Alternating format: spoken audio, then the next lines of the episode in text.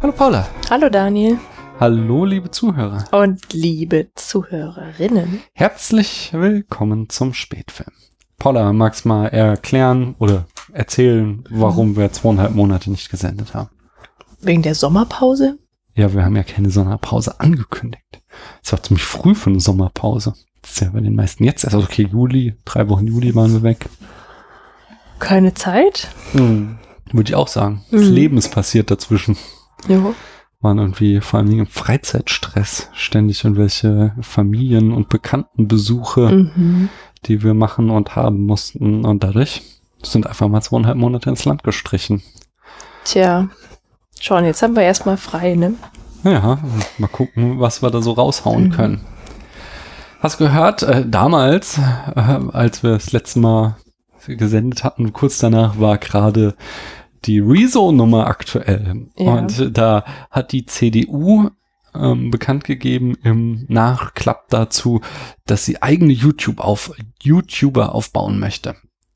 Und Paula, was wäre Wow. denn dein Pitch, wenn du für die CDU YouTube würden, wollen würdest? Wie würdest du dich da für bewerten? die, Ich will mich da nicht jetzt, bewerten. Jetzt mal angenommen, du wolltest. Wie Aber das würdest ist du so, dich bewerten? das ist so tief verwurzelt, das da, nee. Wie würdest du das denn machen? Im Anzug Ja. würde ich dann so kesse Sprüche wie fesche Biene und junger Sprössling sagen. Die ganze Zeit äh, dabei die Merkel-Raute machen, um so Mhm. da die, die zu channeln und so, so, so einen coolen Hoodie, wie Jens Spahn mal bei der Süddeutschen getragen hat. Da war er auch gleich viel cooler. Mhm. Mhm. Ich sehe schon, deine Ak Abneigung ist ähnlich tief verwurzelt wie meine. Das finde ich nicht überzeugend. Naja. Ich weiß jetzt nicht, wie du das da rauslesen konntest. Ich fand es sehr äh, über, also sehr von Herzen kommt. Aha. Dann machen wir doch lieber einen Test von Ja. testedich.de. Oh ja, das finde ich viel besser. Und zwar ähm, hat den Mrs. Polska geschrieben Mhm. und sie möchte dir deinen perfekten Instagram-Namen erklären. oh, cool. Ja. Mit welchem Namen beginnt dein Vorname? P. Ist es zwischen L und Q? Ja. In welcher Jahreszeit wurdest du geboren? Im Frühling, Sommer, Herbst oder Winter? Ähm, Frühling. Würdest du echt noch zu Frühling zählen? Kalendarisch gesehen schon. Hast du Snapchat? Nein. Bist du beliebt? Ja, Nein. nein, ein bisschen vielleicht. Nein. Wie alt bist du? Es endet bei 20. Noch schlimmer. Bist du 10 bis 13, 14 bis 17 oder 18 plus? 18 plus. Oh mein Gott, ich fühle mich so gut. Was ist deine Lieblingsfarbe? Knallige Farben, Pastelltöne oder Naturtöne? Knallige Farben. Dein Stil ist klassisch, modern oder lässig? Klassisch. Welche Haarfarbe hast du? Braun. Welcher Sänger ist am ehesten dein Typ? Justin Bieber, Shawn Mendes, Kanye, Kanye, wer ist denn ausgesprochen? Kanye, oder? Ken, Kane West? Kanye West oder ein anderer? Also Justin Bieber weiß ich immerhin, wie der aussieht. Und das ist nicht mein Typ. Die anderen kenne ich nicht. Kanye West ist doch so ein krasser Hip-Hopper, also der, dessen Musik wird schon immer als gut anerkannt, aber der ist halt, halt voll ein an der Waffel. Aha. Ich weiß trotzdem nicht, wie der aussieht. Okay. Und was ist, ging noch darum, welcher mir am besten gefällt, oder was? Wer dein Typ ist, das Mein könnte Typ, ja mhm. sowohl sich auf die Musik als auch auf das Äußerliche beziehen. Kurt Cobain ist mein Typ. Okay, ich sag mal andere, ja? Ach so, ich muss gar niemanden nennen. Okay, andere. Wie war der Test? Super, schlecht oder ganz gut? Leider eher schlecht. So, dann kommen wir zur Auswertung. Mhm. Dein perfekter Instagram-Name könnte eine Mischung aus deinem Vornamen und deinen Interessen sein. Dir ist es wahrscheinlich wichtig, dass du deinen vertraulichen Daten wie dein Nachnamen und dein Alter preisgibst. Und das ist richtig so, dass du keine Mhm. Wenn du deinen Namen so bildest, weiß jeder gleich, worum es größtenteils in deinem Account geht, beziehungsweise was dich interessiert. Ein Beispiel wäre Julia X Beauty oder Sophie Danceloff, je nachdem, wie du heißt und welche Interessen du hast. Okay. Wie, wie würdest du dann Paula? Paula schläft. Hammer. Wünsch voll gut. Ich würde dir folgen. Paula schläft. Solltest dir gleich einen zweiten Account und dann nur Schlafbilder posten. Also Von mir? schwarze Bilder. die du Ich schlafe. Oder so, ja. In unseren Charts, da landete zuletzt Tank Girl, den wir zuletzt besprochen haben, auf Platz 61 von 83 Punkten. Also doch sehr Mhm. tief und ich glaube, es war meine Schuld, aber es ist Ja, ich fand den echt lange cool. Wir haben auf iTunes auch echt lange keine Rezension mehr erhalten. Schickt uns doch mal eine, schreibt uns doch mal eine iTunes-Rezension, da würden wir uns voll Mhm. freuen. Ja, wenn wir nichts ges- gepostet, wollte ich schon sagen, wenn wir nichts veröffentlicht haben, kann ja auch niemand Aber auch in der kommentieren Zeit, oder in der rezensieren. wir was veröffentlicht haben, haben wir schon so. lange keine iTunes-Rezension mehr bekommen. Ihr könnt es gerne machen. Wir wissen, ihr seid da draußen. Und ihr dürft wir gerne auf- euch. iTunes schreiben, dass wir ganz okay sind. Besonders Paula schläft. Eher schlecht, ganz gut. Super. Und dann kommen wir auch schon zu Proust Revisited. Ja. Und der Frage, welcher Film hat die besten Special Effects? Ach, das muss ich jetzt beantworten. Das musst du Nicht du. Nee, du. Also ich auch. Soll ich anfangen? Die Be ja, Ich habe das letzte Mal, glaube ich, Herr der Ringe gesagt und ich sage Mhm. jetzt ähm, Paddington 1 und 2. Weil beide Filme einfach so kreativ mit CGI umgehen. Mhm. Also der Bär ist auch süß so, aber das ist gar nicht der, der Höhepunkt. Der Höhepunkt ist so, im ersten Film hast du irgendwie so zum Beispiel so eine so ein Wand-Tattoo im Haus der Familie und was dann hin und wieder mal so animiert ist äh, und dann irgendwie so Stimmungen und Jahreszeiten und sowas ausdrückt. Und im zweiten Teil hast du halt diese wunderbare Szene, wo Paddington in dieses Pop-Up-Buch hineinsteigt und sich vorstellt, wie seine Tante ist das bei ihm, gell? ich kenne die Ähm, Filme nicht. Äh, wie, wie, wie die das halt, dieses Buch liest, so. Und das, das sind einfach so äh, herzerweichende Szenen, die einfach so zeigen, dass man CGI nicht immer nur für so Bombast einsetzen muss, um irgendwas angeblich realistisch darzustellen, was dann eh total unrealistisch aussieht, Mhm. sondern dass man da halt auch total kreativ mit umgehen kann. Das finde ich, hat mich sehr an beiden Filmen äh, begeistert.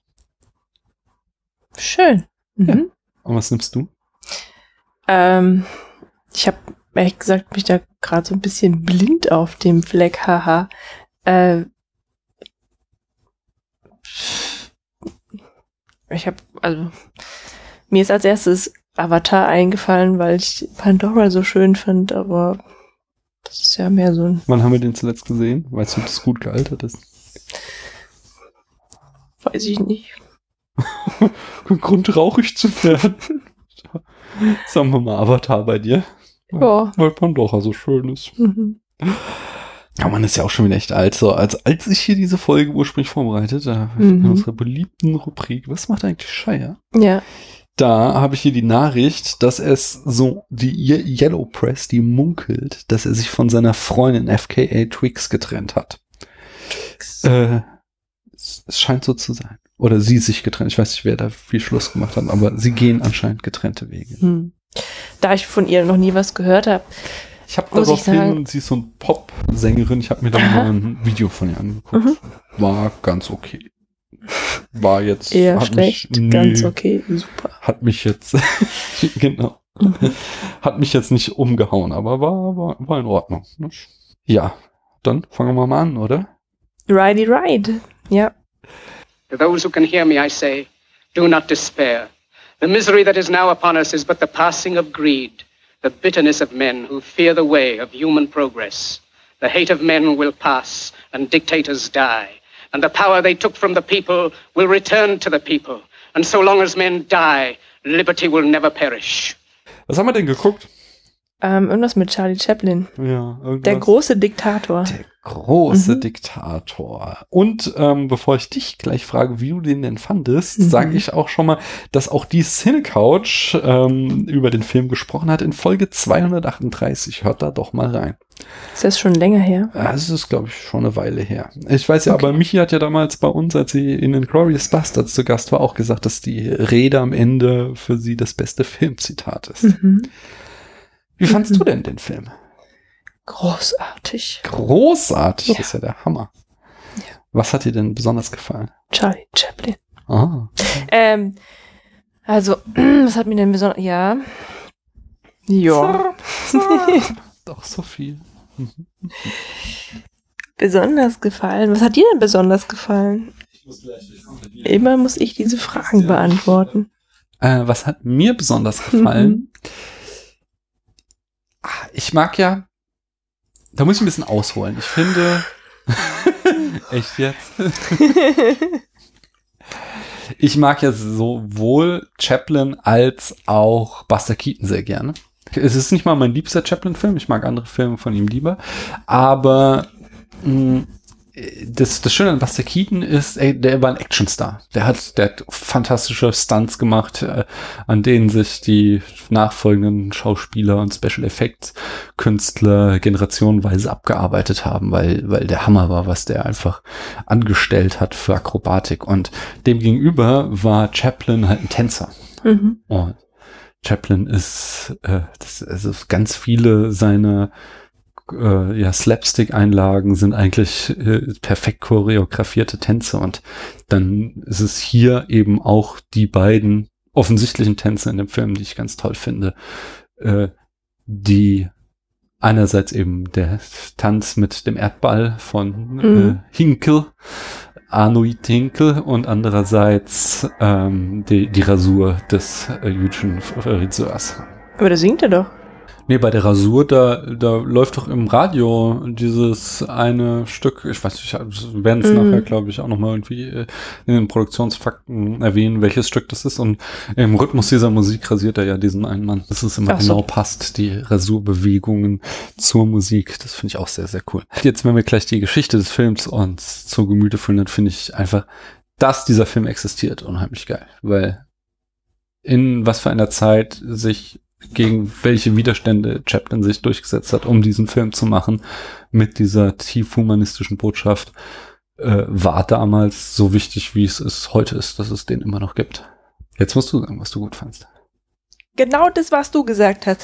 Nein, ähm, ja, also es ist halt einfach echt ein schweres Thema, was er sich da auflädt und ähm,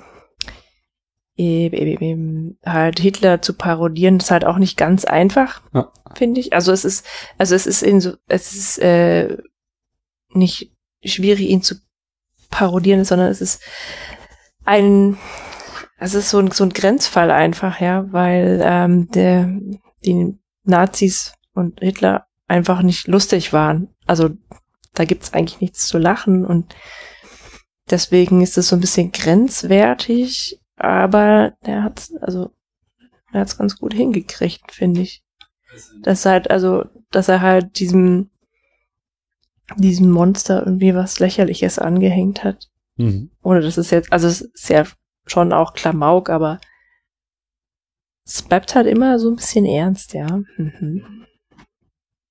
Ja, ist ein spannender und wichtiger Gedanke, den wir nachher nochmal ganz tief drin eintauchen werden. Und ich mag auch gerne das Deutsch, das Charlie Chaplin erfunden hat. Stonk!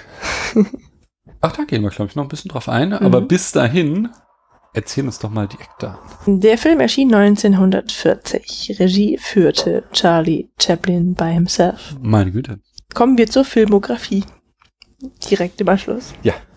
Der große Diktator war Chaplins 78. Film. Der war echt produktiv, ja. Aha. Nachdem er in den Zehnerjahren Filme am Fließband produzieren musste, nahm er sich stark zurück, sobald er die künstlerische Freiheit hatte und brauchte oft mehrere Jahre für einen Film. In dieser Zeit entstanden seine Meisterwerke. Denn gut Ding will schließlich Weile Ja. haben, ja. 1918 Ein Hundeleben, 1921 The Kid, 1925 Goldrausch, 1931 Lichter der Großstadt, 1936 Moderne Zeiten, das ist ja einer meiner Lieblingsfilme, Mhm. 1940 Der große Diktator. Und 1952 Rampenlicht, von dem ich noch nie was gehört habe, nicht mal vom Originaltitel Limelight. Ja, das ist so ein bisschen aus der Zeit gefallener Film, wo äh, Chaplin nochmal mit seiner Karriere abschließt quasi. Er spielt einen alt gewordenen Clown, den keiner mehr sehen will. Ah, okay. Ähm, dazwischen sind übrigens noch so zwei, drei andere Filme, aber das sind so schon so die ganz großen Hausnummern, die ich da Mhm. aufgelistet habe. ja, Drehbuch, Produktion, das hat alles Charles Chaplin gemacht. Die Kamera hat aber jemand anders gehalten, nämlich Chaplins Stammkameramann Roland Totherow. Und, ach, das waren zwei. Mhm. Äh, Karl Struss hat nämlich auch noch mitgefilmt, der bekannt sein könnte aus Sunrise von Murnau Mhm. aus dem Jahre 1927, äh, Ben Hur von 1925 und jeder Menge Tarzan-Filme. Sowie dem Original Der Fliege von 1958. Den Schnitt nimmt auf die Kappe Willard Nico oder Nico, Mhm. der auch schon bei City Lights und Modern Times die Montage gemacht hat. Für die Musik verantwortlich war Meredith Wilson, der auch für die Musik in William Wylers Die kleinen Füchse und das Musical The Music Man bekannt ist. Weniger bekannt ist, dass auch der Beatles-Titel Till There Was You aus Music Man stammt. Charlie Chaplin hat auch bei der Musik mitgemacht. Dann kommen wir zur Besetzung. Charlie Chaplin in einer Doppelrolle Aha. als Arnold Hinkel und als jüdischer Friseur. Ja. Dann haben wir Jack Oakey als Benzino Napolini. Das ist der, der Mussolini. Mhm. Ja. Reginald Gardiner als Kommandeur Schulz. Henry Daniel als Dr. Gorbitsch. Oder Garbage. Ne? Ja, Garbage. Garbage. Billy Gilbert als Feldmarschall Hering. Paulette Godard als Han Hannah. Mhm. Maurice Moskowitsch als Herr Jäckel und Emma Dunn als Frau Jäckel. Genau. Das Budget lag bei zwei Millionen Dollar Das war damals schon richtig viel. und das Genre wäre Satire, Komödie, Stummfilm. Was stimmt ja gar nicht. Ein Stummfilm ist es nicht. Es, aber er, also ich habe das extra damit reingeschrieben, weil er hat noch sehr viel von einem Stummfilm. Also die Leute reden zwar, aber Chaplin ja zum Beispiel, zumindest als Friseur, äh, bewusst wenig und auch viele der Gags basieren noch auf so klassischen Stummfilmroutinen. Sind Mhm. halt, äh, also er verwendet auch hin und wieder mal so ein bisschen Sprachwitz, aber er gerade auch ja durch seine äh, Kunstsprache, aber auch da, dass er halt nicht nicht echte Worte nimmt, sondern wie hat das auch schon bei bei äh, Modern Times ist es, glaube ich, wo der ganze Film noch ein Stummfilm war, aber ganz am Ende singt der Tramp und der Tramp singt Mhm. auch in der Fantasiesprache. Also dass hier äh, ähm, er zwar formal seinen ersten Tonfilm gemacht hat, aber er auch immer sich noch nicht richtig vom Stummfilm getrennt hat, sondern dann noch äh, sehr, sehr viel Stummfilm in der Ästhetik dieses Films drinne steckt. Würdest du dem zustimmen oder etwa nicht? Also von diesen ganzen Fakten habe ich keine Ahnung. Aber ähm, er ist noch Stummfilm oder Charlie Chaplin nesk genug. Aber es ist trotzdem kein Stummfilm. Er hat genug Elemente, dass man es vielleicht im Genre zuordnen kann. Hm. Anyway, es ist halt so ein Hybrid-Ding. Ich mache mal die Handlung in fünf Sätzen. Ähm, der, ein kleiner Friseur äh, ist im Ersten Weltkrieg an der Front und durch einige Verstrickungen rettet er da einem Offizier das Leben, aber kriegt so einen auf dem Schädel, dass er an Amnesie leidet und kriegt dann gar nicht mit, wie sein Heimatland, äh, wie heißt das? Tomania, äh, das, äh, Tomania, wie, wie das nach und nach dem Faschismus anheimfällt und irgendwann wird er als unheilbar entlassen und kehrt dann irgendwie zurück, äh, macht seinen Friseursalon wieder auf und hat überhaupt nicht mitgekriegt, wie die Juden behandelt wurden und äh, daraus zerrt sich so eine ganze Menge äh, Komik, weil er eben auf die äh, SS-Truppen, die, die, ja, äh, halt mit sehr viel Unverständnis und mit sehr viel Chutzpe reagiert. Äh, Demgegenüber kriegen wir zugleich dann eben auch die Geschichte des großen Diktators von Tomania erzählt, äh, der ebenfalls von Charlie Chaplin gespielt wird, der der macht eigentlich nicht so richtig. Also der will gerne Austerlitz äh, ähm, erobern, was offensichtlich Österreich ist, hat aber so ein Beef mit Benzoni oder Benzini, äh, also Benzonini. Benzonini, dem äh, Mussolini-Verschnitt, der, äh, weil sie sich nicht einigen können, wer von beiden jetzt Austerlitz erobern darf. Ähm, und hat er auch, also er natürlich hat er irgendwie Machtfantasien, außerdem kann er die Brünetten nicht leiden und denkt sich, wenn die Juden tot sind, dann nimmt er sich die Brünetten vor. Und also er wird halt äh, nach allen Regeln der Kunst durch den Kakao gezogen als lächerlicher kleiner äh, Futzke, der er ist. Und äh, im Höhepunkt des Films kommt es dann eben zu einer Verwechslung, bei der ähm, der äh, große Diktator ins KZ gesteckt wird und der kleine Friseur versehentlich für den großen Diktator gehalten wird und er eine große Rede halten soll und in dieser großen Rede durchbricht dann am Ende Charlie Chaplin die vierte Wand und spricht offensichtlich nicht mehr als kleiner jüdischer Friseur, sondern als der Weltstar Charlie Chaplin zum Publikum und ruft äh, zu einer Welt auf, die humanistischer sein soll, wo man sich mehr lieb haben soll und wo man bitte dem Irrsinn und dem Krieg, der zu der Zeit, als der Film entstand, tobte, ein Ende bereiten soll. Das ist eine ganz großartige Rede. Ihr solltet sie euch äh, auf YouTube anschauen. Naja, sie hat ja auch nichts an Aktualität eingebüßt. Auch wenn der Zweite Weltkrieg vorbei ist. Das ist vielleicht ein bisschen pathetisch, äh, werden wir auch später noch im Detail drauf kommen. Also so. Kam vor allen Dingen in ihrer Zeit nicht hundertprozentig gut an. Kommen wir doch mal aber vorher noch zur Produktionsgeschichte. Paula, du bist wieder dran mit dem ersten Kapitel. Chaplin und Hitler. Einer der eigenartigsten Zufälle der Weltgeschichte war die unwahrscheinliche Ähnlichkeit zwischen Chaplin und Hitler. Beide waren 1889 im Abstand von nur wenigen Tagen geboren worden. Beide waren nicht sonderlich groß und kräftig. Die zwei waren Ende der 30er und Anfang der 40er die berühmtesten Menschen des Planeten. Chaplin war berühmt für seine Stummfilme voller Humanismus, hatte aber nie einen Tonfilm gemacht. Hitler war berühmt für seine Rhetorik über Menschenverachtung. Seine Reden bewegten die Massen, aber er wirkte in den Stummfilmaufnahmen der Nachrichten immer etwas albern, wenn seine Worte nicht von seinen übertriebenen Manierismen ablenken konnten. Und nicht zuletzt hatten beide den gleichen Bart. Chaplin sagte, als er das erste Mal Hitler gesehen habe, habe er ihn für eine Parodie seines Tramps gehalten. Und Chaplin war nicht der Einzige, der so dachte. Die Ähnlichkeit zwischen Hitler und dem Tramp wurde in den 30ern vor allem in politischen Karikaturen immer wieder aufgegriffen. 1931, also zwei Jahre vor der Machtergreifung, besuchte Chaplin Deutschland auf seiner Promotour für Lichter der Großstadt. Er wurde von jubelnden Massen empfangen, doch die rechtsradikale Presse verunglimpfte ihn als antideutschen Kriegstreiber und amerikanischen Filmjuden.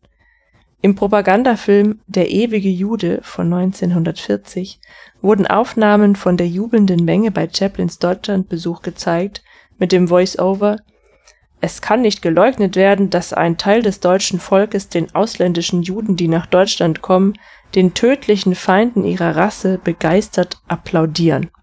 In Nazi-Deutschland wurden Chaplins Filme genau wie im faschistischen Italien als jüdische Comedy verboten.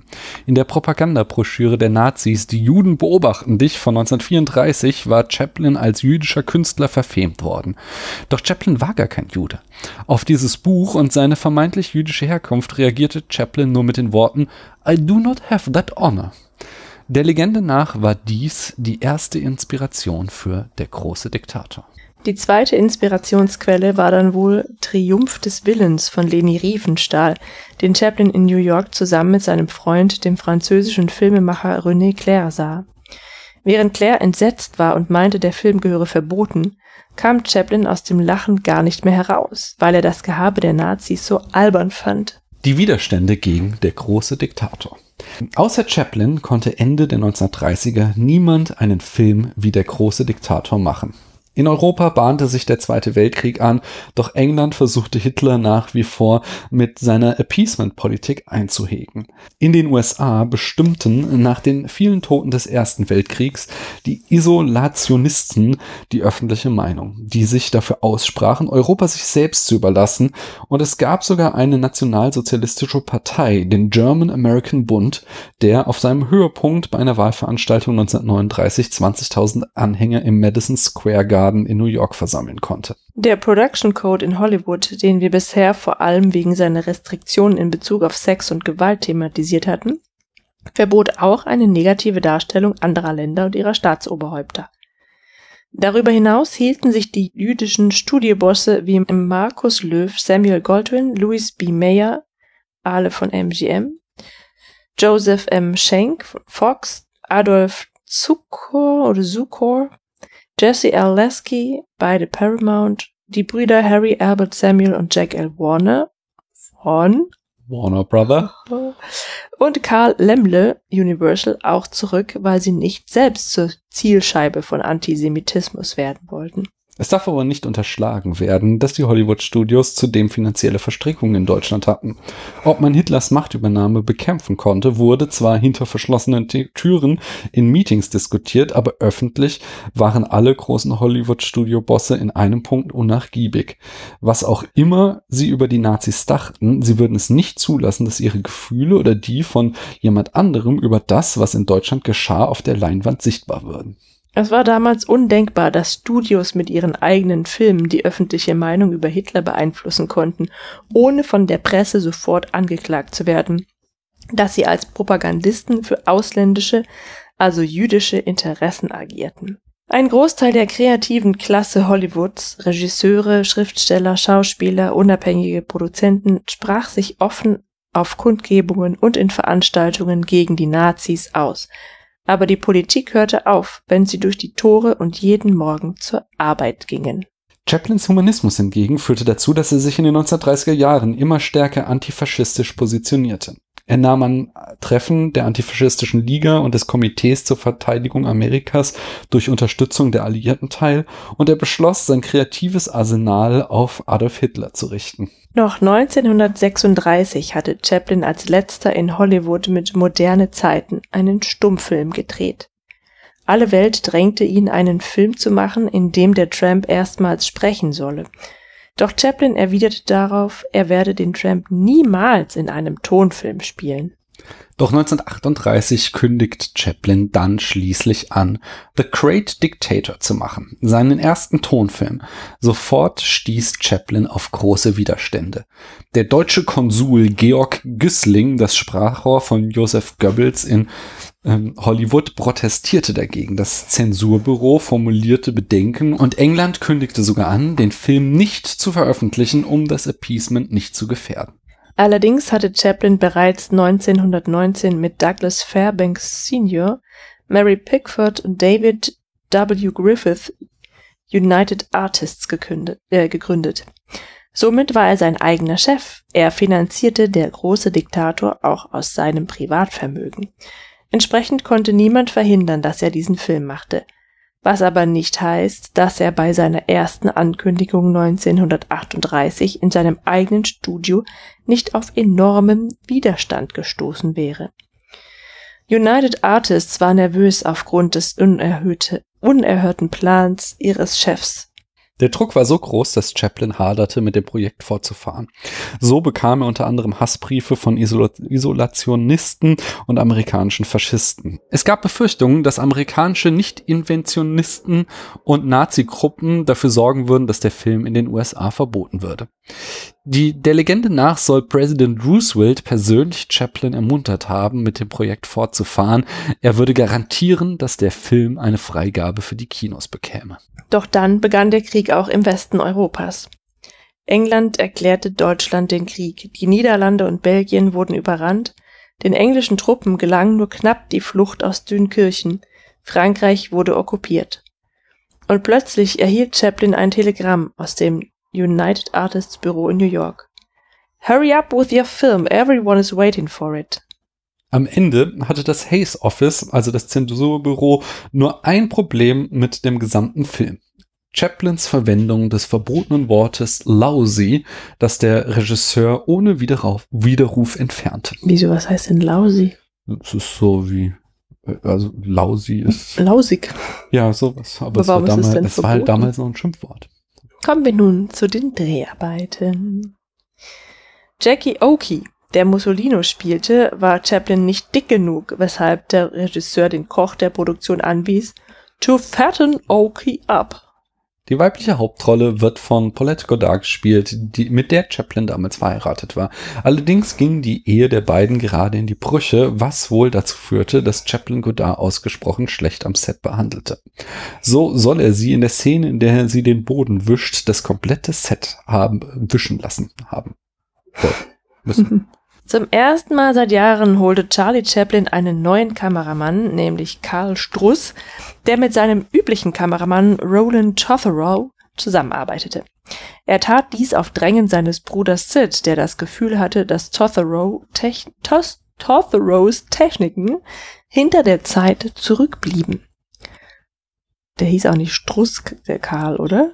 Struss lernte schnell, dass der Regisseur es vorzog, Szenen so zu drehen, als würden sie auf der Bühne aufgeführt.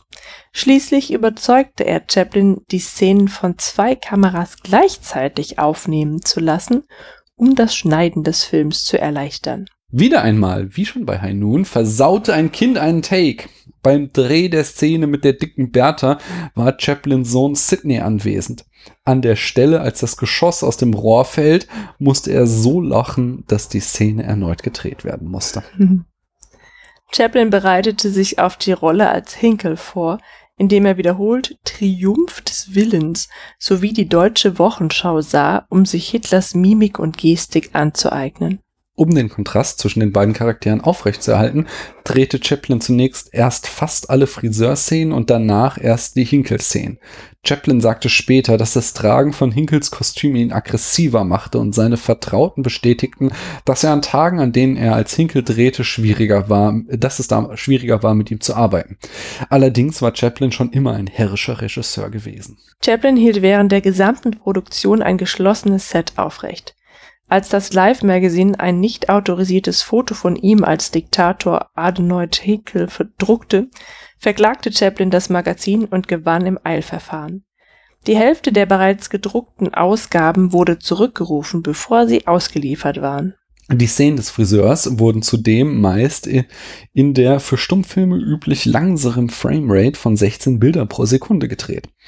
Was äh, dadurch ermöglicht wurde, dass Chaplin dem Charakter weniger Dialog gab als Hinkel, der in der Standardgeschwindigkeit für Tonfilme von 24 Frames pro Sekunde gedreht wurde.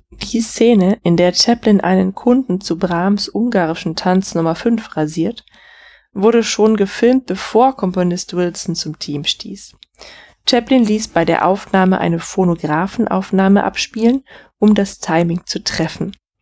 Wilsons Aufgabe war es dann, die Musik für die Szene mit dem gesamten Studioorchester, Studioorchester neu aufzunehmen und die Musik an das Geschehen anzupassen. Was heute gang und gäbe ist, war damals noch kompliziert, da es natürlich keine digitale Aufzeichnungstechnik gab. Wilson schrieb später, dass sie es durch schieres Glück schafften, jede Bewegung zugleich beim ersten Durchgang zu treffen. Die Abschlussrede war zunächst nicht im Drehbuch gewesen. Erst nach der Invasion Frankreichs entschied sich Chaplin dazu, dass es ihrer bedurfte. Seine Partner wollten ihn davon abhielten. Ein Verkäufer von United Artists sagte ihm, dass ihn die Rede eine Million Dollar am Boxoffice weniger einspielen lassen würde. Chaplin erwiderte, Well, I don't care if it's five million. Ursprünglich wurde die große Abschlussrede im San Fernando Valley vor einem Publikum von Statisten gedreht. Trotz extremer Hitze unterhielt Chaplin die Statisten zwischen den Aufnahmen mit Szenen von Sherlock Holmes und mit einer Vielzahl von Showstürzen. Am Ende konnte er nichts von dem Material verwenden, denn die Szene erforderte Nachdrehs im Studio, bei denen sich die Beleuchtung der Außenaufnahme nicht nachstellen ließ, weswegen die komplette Szene noch einmal gedreht werden musste. Ja, das waren unsere Produktionsfakten. Mhm. Kommen wir zum filmischen Erzählen und der Frage, wie erzählt der Film denn seine Geschichte? Da haben wir Mhm. schon erwähnt, die Kunstsprache, das Thomanisch, das ist ja schon relativ auffällig. Willst du dann nochmal irgendwie zwei, drei Worte zu verlieren, wie das funktioniert? Mm. Also ähm, relativ weite Strecken ähm, hören wir eben Hitler oder sehen wir Hitler sein, bei seinen Reden, in denen er dann dieses Thomanisch äh, spricht. Ja. Ich finde die Sprache halt äh, deswegen auch witzig, weil so ganz klassische deutsche Wörter drin vorkommen, also die einem als Nicht-Deutscher wahrscheinlich irgendwie halt besonders auffallen und weil das natürlich halt sehr deutlich darstellt, wie sich Deutsch nun mal für Leute anhört, die kein Deutsch können. Oder vielleicht ein bisschen. Zumindest das Hitlerdeutsch, dieses Ja, und das, genau. Ähm, ich meine, es ist ja tatsächlich halt auch so, wenn man dann doch mal irgendwie so eine Tonaufnahme von Hitler hört, dann hört sich das ja tatsächlich äh, ziemlich ähnlich an. Genau, und er, er bringt halt immer wieder Wörter rein, so Beispiele sind zum Beispiel, Blitzkrieg. genau, Blitzkrieg, Wiener Schnitzel, Sauerkraut, Straff, Leberwurst, Stolz, Katzenjammer. Das sind so Wörter, sind halt auch echt coole immer Wörter, wieder reinschmeißt, um das Ganze ein bisschen mit deutschen Wörtern aufzupeppen. Gleichzeitig sieht man halt noch einen Untertitel. Mhm. Also das ist dann halt ähm, auf Englisch übersetzt. Nicht immer. Wir haben ja nachdem, äh, auch zum Welt- Beispiel bei der ersten Rede haben wir immer so einen englischen Übersetzer, der dann äh, irgendwie zum Beispiel irgendwie zuerst hört man Hinkel irgendwie fünf Minuten über die Schotten, äh, Schoten, Schutten, äh, die Schutten, Schutten. die Schutten, genau, über die Schutten schimpfen. Und dann kommt so diese Übersetzung, äh, äh, the, the dictator is very unpleased about the Yiddish people oder sowas. Also Mhm. in, in, im feinsten Englisch wird es dann irgendwie äh, relativiert, was er da von sich gegeben hat. Ja, aber das ist, glaube ich, auch nicht das einzige Mal, dass dann tatsächlich, ähm, also da der, äh, so in dieser Szene, die du gerade dargestellt hast, Mhm. da wollte ja wohl irgendjemand nicht genau wiedergeben, was Hitler gesagt oder Hinkel gesagt hat, aber das äh, kommt, glaube ich, auch mehrmals so vor, dass der Hinkel hat unglaublich viele Wörter benutzt, aber hat am Ende nichts sagt. Das wird da auch nochmal so ein bisschen deutlich gemacht. Äh, dann haben wir halt in den, in den ganzen Namen, also es fiel ja bestimmt schon auf, als wir eben den Cast vorgelesen haben, wie in den Namen äh, Verba Verballhornungen stecken, äh, genauso halt in den Ländernamen zum Beispiel, da haben wir Tomanien, äh, da steckt halt einerseits natürlich irgendwie das Germania drinne, diese Selbstbezeichnung des Großgermanischen Reichs, Mhm. äh, aber zugleich eben eine Anspielung auf Ptomain, das Leichengift, ähm, oder oder eben Emania, eben der Wahn, also da hat er da so Dinge, dann Italien nennt er Bacteria, ne, Mhm. auch ganz klar. Was mir am besten gefällt, ist der eine Wortwitz, in dem Hitler, äh, in dem der Friseur gefragt wird, ob er Arier sei. Und dann sagt er, er sei Vegetarian. genau. Aha. Are you an Aryan? I'm a vegetarian. Schön. Weil er nicht weiß, was es ist. Arier. Ja. Denn das ist auch ein sehr guter Punkt, denn ähm, dass der Friseur im Koma lag, das ist so ein super cleveres erzählerisches Mittel. Unsere Tochter hat mir ja mal ein Buch von Richard David Brecht geschenkt, Die Kunst, kein Egoist zu sein.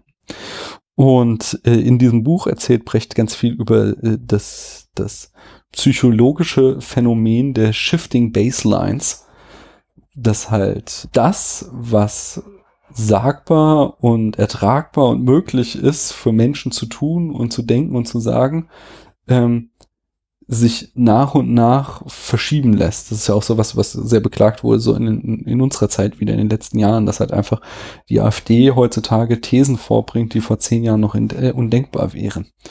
Und ähm, dass das überhaupt möglich ist, ist eben, dass eben, dass diese Baseline nicht, nicht von einem aufs andere Mal halt von, äh, von eben waren wir noch alle Humanisten in jetzt sind wir krasse Faschisten verschoben wird, sondern dass es halt eben sukzessive passiert. Das ist immer, man wagt sich mit einer Provokation raus, äh, rudert dann ein bisschen zurück und so geht das immer die ganze Zeit weiter und dadurch wird eben die Grenze dessen, was die, äh, dass die äh, Gesellschaft noch als akzeptable Position toleriert, immer weiter äh, nach rechts verschoben.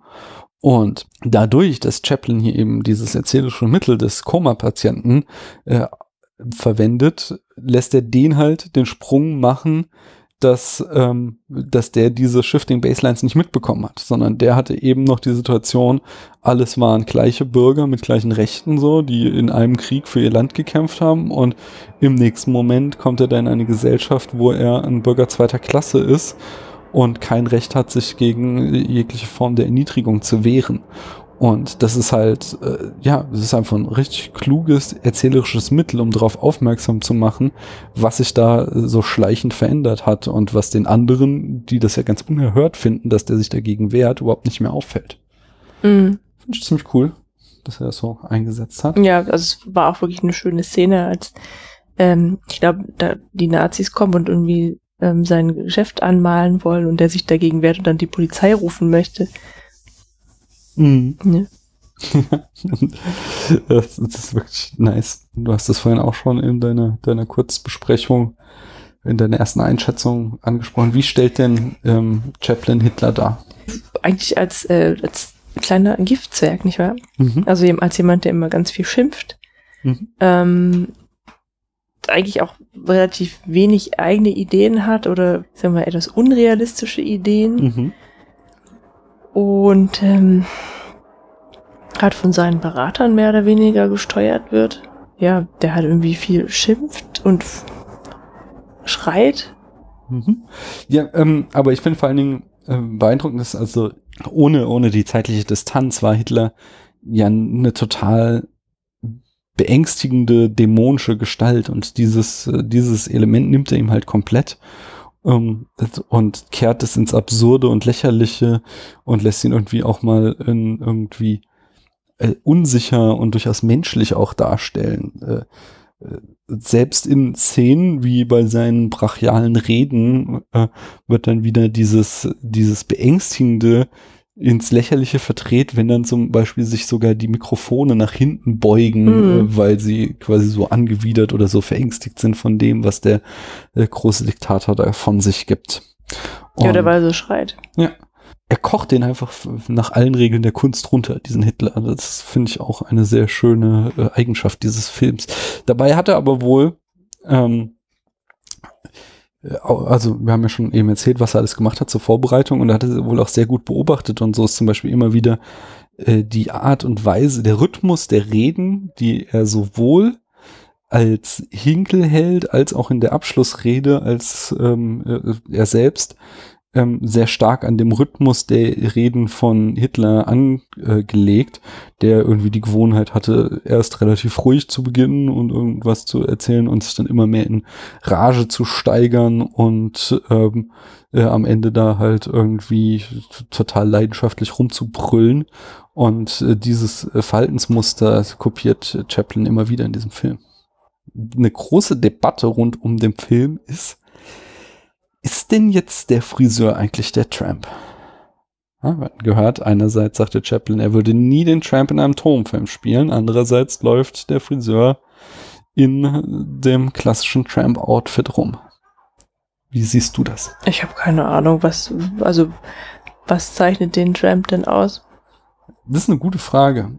Der Tramp selbst wurde zum Beispiel nie zuvor in irgendeinem Film als jüdischer Friseur charakterisiert, so, aber man darf halt auch den Tramp nicht oder die Filme des Tramps nicht irgendwie als Fortsetzungserzählung äh, äh, verstehen. Das war kein Marvel Cinematic Universe, eine große Erzählung, sondern das waren ja schon immer abgeschlossene Geschichte, der einfach eine Figur immer wieder auftauchte.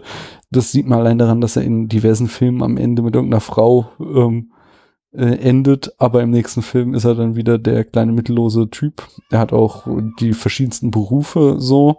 Wir hatten zum Beispiel am, ähm, am Ende von The Kid endet er mit einer Frau und Kind und sie ist auch noch reich und berühmt und am Anfang von Goldrausch, dem nächsten Film, ist er dann wieder der arme Schlucker so. Und äh, dann der nächste Film darauf ist, äh, genau, am Ende von Goldrausch ist er Millionär und der nächste Film, der dann kommt, ist The Circus, wo er dann auch wieder mittellos da ist. Also das heißt, man kann nicht sagen, äh, das und das macht den Tramp komplett aus, unabhängig von seinem Outfit und eben dieser Underdog-Rolle, dieser Außenseiter, Underdog-Rolle. Rolle. Von daher, die Frage lässt sich halt einfach nicht abschließend äh, äh, beantworten. So, Chaplin selbst sagt so, nee, es ist nicht der Tramp und wahrscheinlich war es so ein Stück weit eine, ähm, eine, eine, eine geschäftliche Entscheidung, den Friseur so aussehen zu lassen wie den Tramp, weil eben seine großen Erfolge, dadurch, dass er sich mittlerweile auch so viel Zeit für seine Filme ließ, äh, jetzt auch schon eine ganze Weile zurücklagen, ähm, so dass er eben so auf diese Ikonografie, dieses, die ihn so ausmachte, nicht verzichten wollte. Ähm, der hatte nämlich zum Beispiel auch 1926 schon mal äh, gedacht, jetzt bin ich so berühmt, jetzt kann ich es auch mir leisten, einen Film zu machen, wo ich nur Regie führe und nicht auftrete. Äh, Camille war das wo er dann sogar am Anfang des Films hat einblenden lassen, so seien sie nicht enttäuscht, äh, Chaplin tritt selbst nicht in diesem Film auf. Äh, und der Film war halt gnadenlos gefloppt, so. Von mhm. daher hat er sich einfach wohl nicht getraut, einen Film zu machen ohne diese ikonische Erscheinungsbild. So. Mhm. Aber ob das jetzt äh, der Tramp war oder nicht, lässt sich nicht sagen. Was mir noch aufgefallen ist, dass es noch einen großen Unterschied gibt zwischen dem Teil, in dem er äh, sein Gedächtnis noch hat, mhm. also, ne, und äh, dem Teil, in dem er eben vergessen hat, was passiert ist oder eben äh, im Koma lag. Ähm, da, ich glaube, dass er am Anfang in dieser, in dieser Szene an der Front auch tatsächlich nicht redet oder echt sehr wenig. Mhm. Und da finde ich ihn wesentlich alberner und auch vertrottelter. Also da hat er eher noch diese, diese andere Rolle aus anderen Filmen. Mhm. Und später als Friseur, da weiß er zwar auch nicht so, wie ihm geschieht und er hat auch Angst, aber er stellt sich nicht so dämlich an wie, wie sonst, ja. Ist dir das auch aufgefallen? Ähm, also ich fand, dass da schon ein, große, ein großer Schritt drin ist. Ja, also, die, die, die, also, der, also dieser Prolog ist schon sehr slapstick. Genau, mit dieser komischen mhm. Rakete, die runterfällt. Also als äh, Charlie Chaplins Sohn so lachen muss, das kann ich auch nachvollziehen. Oder dass er dann irgendwie durch den Nebel läuft und dann plötzlich bei den Feinden mitmarschiert. Und also so albern wird's ja dann später nicht mehr. Aber, aber ich meine, das, das war halt auch das, was ich meinte, dass der Film so viel Stummfilm-Element hat. Wir haben zum Beispiel dann halt dieses, wenn sich der Friseur mit der SS anlegt, ähm, oder SA oder also, also diesen Sturmtrupplern, die dann ist das eigentlich auch so eine ganz klassische Stummfilm ähm, geteilt ist in unzähligen Variationen sowohl von Chaplin als auch von ähm, von von Buster Keaton, wo der Protagonist sich mit der Polizei anlegt halt und dann irgendwie die Polizisten die ganze Zeit irgendwie eins auf den Kopf kriegen. Hier eben mit der Bratpfanne von Hannah hieß sie. Mhm.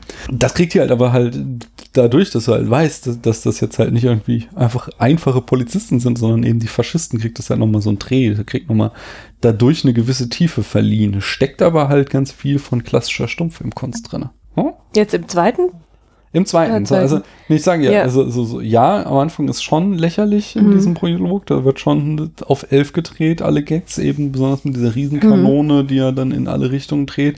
So, aber auch äh, im zweiten Teil hat er noch diese klassischen Stummfilme. Ja, ja, das habe ich auch nicht gesagt, Gags dass das drinne. nicht mehr wäre die nur eben durch unser Wissen um die Gravitas des behandelten Themas irgendwie so eine gewisse Tiefe verliehen bekommen. Ja, vielleicht ist es aber auch tatsächlich so, dass er halt in seinem ähm, Zuhause ja ein bisschen sicherer ist als an der Front, wo er ja gar nicht in seinem Element ist. Hm. Da wirkt er halt auch komplett einsam. Ja. Sind ja irgendwelche Szenen besonders hervorstochen? Ja, also einige natürlich, ne? Ähm, ein, eine, die wir noch nicht benannt haben, war die Ankunft von Bertonini. Mhm. Ja, stimmt. Nee, äh, Benz, Benzonini. Benzo, Benzinoni. Äh, Benzino Napoloni. Ach so, Napoloni. Benzino Napoloni. Also äh, der, dieser, dieser Wettkampf zwischen den beiden, der spielt ja doch auch eine, eine starke Rolle in dem Film. Mhm. Ähm, wie die sich gegenseitig versuchen zu übertrumpfen und Hitler eigentlich, ähm, glaube ich, so ein bisschen, also so ein bisschen Angst hat vor Napolini. Ja. Also da gibt's halt so ein paar lustige, also ein paar sehr lustige Szenen. Der, der, die Ankunft am Bahnhof ist ja auch unendlich in die Länge gezogen, wie der Zug immer zu weit nach vorne oder zu weit nach hinten fährt. Ähm, dann die Szene, in der dem wie Hitler und ich weiß gar nicht, der, der, der Garbage oder wer, sein, sein engster Vertrauter, Mhm. es mit psychologischer Kriegsführung versuchen und Benzonini einen viel zu klein geratenen Stuhl anbieten, damit Ja. er sich irgendwie geschwächt fühlt. Das dann ja irgendwie nochmal so gipfelt in diesen Friseurstuhlen oder, Genau. oder ja. Sind wir nochmal bei einem anderen Friseur und äh, pumpen die Stühle halt immer höher, weil sie der jeweils eine dem anderen überlegen sein will. Und da gab's aber noch eine dritte. Ach so, genau, die Essensschlacht. Die wollen eigentlich äh, einen Frieden aushandeln und dann streiten die beiden sich so und werfen dann mit Essen auf sich. Ja. Was ich auch ganz toll fand, äh, war, war eben dieser Tanz mit der Weltkugel, weil Mhm. der, ist, der ist einfach spitzer. Also hier benutzt er erstmal die äh, Musik, das Vorspiel von Lohikrin ähm, von äh, Wagner, äh, was ja, Hitler war ja bekanntlich großer Wagner-Fan, aber ähm, das Stück äh, bricht unmittelbar vor dem Höhepunkt ab, nämlich in dem Moment, wo der Ballon zerplatzt. Und dann in seiner Schlussrede kehrt Chaplin nochmal zu dem gleichen Musikstück zurück und lässt es hier dann eben komplett ausspielen als Kontrast zu äh, dem, was der Diktator mit der Welt macht und dem, was äh, wie der Humanist sich der Welt gegenüber spielt, Mhm. äh, ja, äh, verhält, so, so. Und das Schöne in diesem Tanz ist eben, dass der zugleich eben wunderschönes Ballett ist, wie ich schon sagte, Chaplin war Tänzer, dazu ist er absolut albern und beängstigend zugleich so, weil du du hast halt einfach eine tolle Choreografie, da stehe ich ja eh drauf. Du hast ja äh, dann eben dieses sich total lustig machen, wenn er zum Beispiel irgendwie den Weltball mit seinem Hintern hochbounced, so. Äh, aber zugleich hast du eben auch so, so Bilder wie, dass sich Hinkel so äh, voller Lust über die ähm, Erde beugt und äh, so seine Augen nicht irgendwie davon lassen kann und äh, also so von oben äh, äh, das ergreift wie ein Monster. Ist, also er, er, er will ja, also es ist, ist ja sehr plakativ, es ist ja jetzt nicht großartig verborgen, dass er Mhm. eben also die Erde als seinen Spielball benutzt und er will sie eben beherrschen und alles, was er am Ende damit erreicht, ist es eben sie zu zerstören. Und das finde ich schon sehr nice, muss ich Mhm. ganz ehrlich sagen. Was, was sagst du zur Abschlussrede? Ähm, zu Abschluss, ja, also das ähm, war schon so, dass ich es ziemlich früh verstanden habe, dass er uns tatsächlich meint, damit uns Mhm. alle und nicht nur die Ro- Rolle spielt. Und äh, ja, das hatte ich glaube ich auch schon so ein bisschen andeuten lassen, dass, dass mich das schon sehr beeindruckt und dass ich die, ähm, dass ich die halt immer noch richtig finde. Ich finde schön, passend. So. ich finde schön so unmittelbar vor der Rede, da sagt so hier dieser, sein Militärfreund General irgendwas, ähm, zu ihm, dass er jetzt reden muss. Äh, und er sagt nochmal quasi in seiner Rolle als der große Stummfilmstar, ich kann nicht. Und äh, dann kriegt er nochmal wieder, aber du musst, Hm. so, um uns zu retten. Und dann tritt er eben vor das Publikum und durchbricht die vierte Wand und sagt, äh, ich bin kein Diktator und ich, ich will keine Kriege führen oder was, was, was seine ersten Worte sind, weiß ich gerade gar nicht. I'm sorry. But I don't want to be an emperor. That's not my business. I don't want to rule or conquer anyone. I should like to help everyone if possible. Jew, Gentile, black man, white. We all want to help one another. Human beings are like that. We want to live by each other's happiness, not by each other's misery. We don't want to hate and despise one another. Äh, findest du die, also wie gesagt, die damals noch stärker als heute, aber heute auch teilweise immer noch, kriegst du diese Rede halt den Vorwurf ge- gemacht, dass sie pathetisch ist, dass, dass sie, dass ihr eben die Verspieltheit und Leichtigkeit fehlt, äh, für die Chaplin berühmt war. Ja, aber es ist halt auch ein ernstes Thema. Hm, Aber der ganze Film behandelt ein ernstes Thema und das macht er durchaus leicht und humoristisch und hier auf einmal verzichtet er drauf und wird halt ganz äh, hart, äh, erwärmend und schwer. Nee, herzerwärmend nicht, das trifft einen, ja. Aber, also ich finde, es passt halt schon. Ähm, und es ist auch voll okay, weil er ja eben die vierte Wand durchbricht, dass er eben so einen Appell an die Zuschauer sendet. Mhm. Das halt auch dann ernst zu nehmen. Ja. Ja, ich, ich finde es spitze. Also das war, man muss sich immer wieder in diese Zeit hineinversetzen, dass so er einfach der größte Stummfilmstar seiner Zeit war, der größte Star der Welt. Er ist einfach eine Ikonografie hatte, wie später vielleicht noch Mickey Mouse oder so, aber oder Michael Jackson so, also so ganz wenige Figuren, die so einen Berühmtheitsgrad errangt haben wie Charlie Chaplin und die Leute hatten ihn halt nie reden hören und dann Hm. tritt er da am Ende hin und spricht und er spricht halt, er, er tritt halt ein für Freiheit, Demokratie und Menschlichkeit. Then, in the name of democracy, let us use that power. Let us all unite. Let us fight for a new world, a decent world that will give men a chance to work, that will give youth a future and old age a security. By the promise of these things, brutes have risen to power, but they lie. They do not fulfill that promise. They never will. Dictators free themselves, but they enslave the people. Now let us fight to fulfill that promise. Let us fight to free the world, to do away with national barriers, to do away with greed, with hate and intolerance.